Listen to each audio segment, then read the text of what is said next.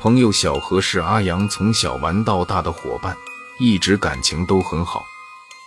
小学、初中一直到高中，两个人的都在同一所学校。后来到了大学，两个人才分开了，但是都在同一个城市里。平时的时候，经常一有空就约出去一起聚一聚，日子也就这么不痛不痒的过着。这个小何家里的家境并不好，从小到大的成绩都是名列前茅，每年的奖学金都能收入其手中。阿阳的这个朋友真的很喜欢读书，但由于家境的问题，他平时的学费、生活费都是靠自己解决的。小何的母亲死得早，父亲又不记事，自从小何的母亲死后，他便终日沉迷于酒瓶之中。一醒来就是酒，醉了就睡，没钱了就去跟人借，借不到就抢，真的非常难的。在这样的环境下，小何还能保持喜欢学习的好状态。可是，在某一天，阿阳与小何突然间失去了联系，是突然之间的，电话再也联系不上。去小何所在的学校问了究竟，都说已经很长一段时间没有看到他了。阿阳，我的手机没再接到小何的来电，小何好像从人间蒸发了，所有人都不知道小何的踪迹。突然，一个平时跟自己很好的朋友就这样的莫名其妙的失踪了，阿阳怎么也无法接受。不死心的阿阳前往小何的家里寻找，也没有找到，只看到他家的地上躺着一个喝酒喝得醉醺醺的父亲。阿阳无奈地注视着小何的父亲，说道：“呵，现在你儿子都失踪了，你身为一个父亲，竟然还在喝酒。”此时，阿阳听见躺在地上小何的父亲突然开口，重复嘟囔着说着话：“水，水，儿儿，呜呜，水。”边嘟囔着，还一边哭泣。阿阳当时并没有认为什么。只觉得他是罪人说罪话，把他搬上了床上就离开了。阿阳的生活并没有因为小何的事情停下脚步，警也报过了。小何的突然失踪确实是令人痛心，但生活还是得继续过。这一天，在工作中的阿阳突然听到放在办公桌抽屉里的手机响了，他拿出接听，当他刚放在耳朵上。说了一句是哪位时，电话突然间挂断了。阿阳以为是谁的恶作剧，反感地把手机重新放回了抽屉里，继续工作。没过一会儿，手机的铃声再次响起，这回阿阳特别留意了来电显示，居然是自己的好朋友小何打来的。阿阳连忙摁了接通键，一听对方并没有说话。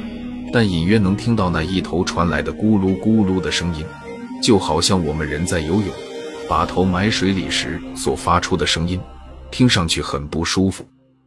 小何，是你吗？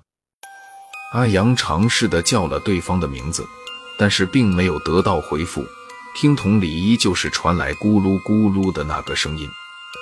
在阿阳认为小何的手机肯定是被人偷了，准备挂断电话时。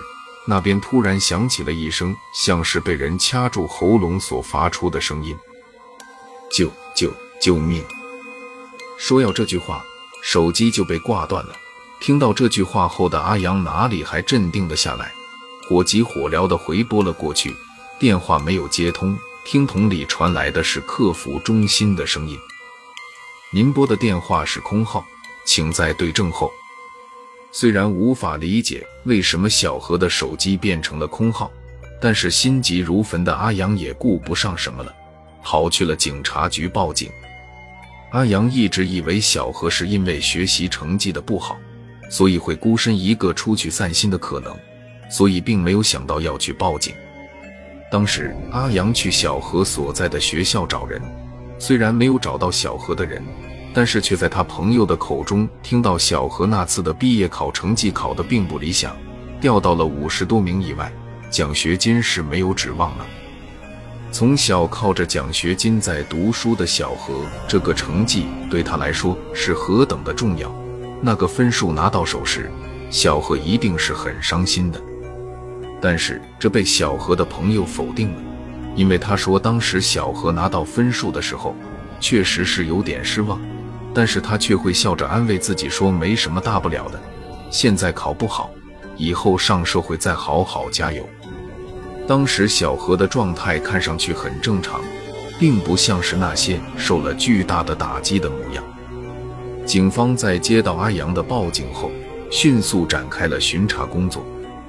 尽管查询了多天后，仍然是一无所获。警察也从各个方面入手，结果都是一样。正当众人愁眉莫展的同时，阿阳的手机再次响了起来。手机上显示的来电号码正是小何的名字。阿阳顾不上那么多了，立刻接通了电话。电话那头传来了小何的声音，这次很正常，手机里面没有任何一点杂声。你这臭小子，这么久了，你跑到哪里去了？阿阳哽咽地说道：“我呀，去了一个很远很远的地方。”哈哈，你小子别哭呀。一个大男人的哭哭啼啼多难看，小心被你未来媳妇看到不要你喽。得知小何人是平安的，阿阳时时刻刻悬着，总算是放下来了。两个人约好了当天晚上在平时的大排档里相聚。两个人准时的到达，在跟大排档的老板也说了两个位的时候，老板那眼神就好像看到了神经病一样。不过还是拿了两副餐具，两个人酒后三巡，小何却一本正经地对阿阳说：“帮忙好好照看他父亲的嘱咐，还跟阿阳说了让他醒了之后去一个地方把自己接回家。”当时阿阳由于喝多了，并没有察觉到小何的话里有何不妥，连声答应了下来。醒来时的阿阳躺在自家的床上。